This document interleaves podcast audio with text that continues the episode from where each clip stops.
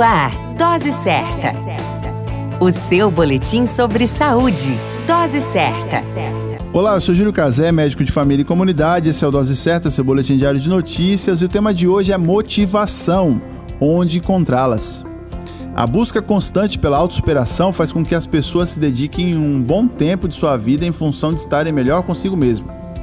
O problema ocorre quando essas autossuperações não chegam ou são inalcançáveis, onde acabam gerando desconfortos e perda de motivação.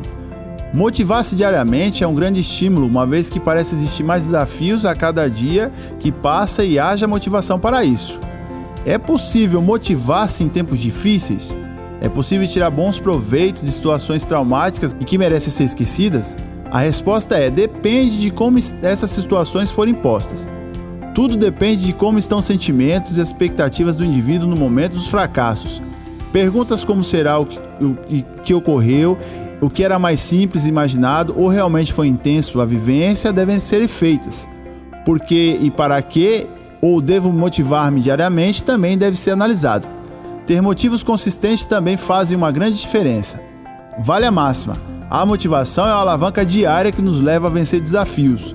Busque o melhor sabor de viver de alguma forma e cuide-se.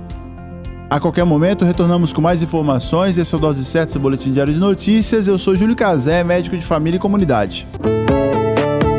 Dose Certa, o seu boletim sobre saúde. Dose Certa.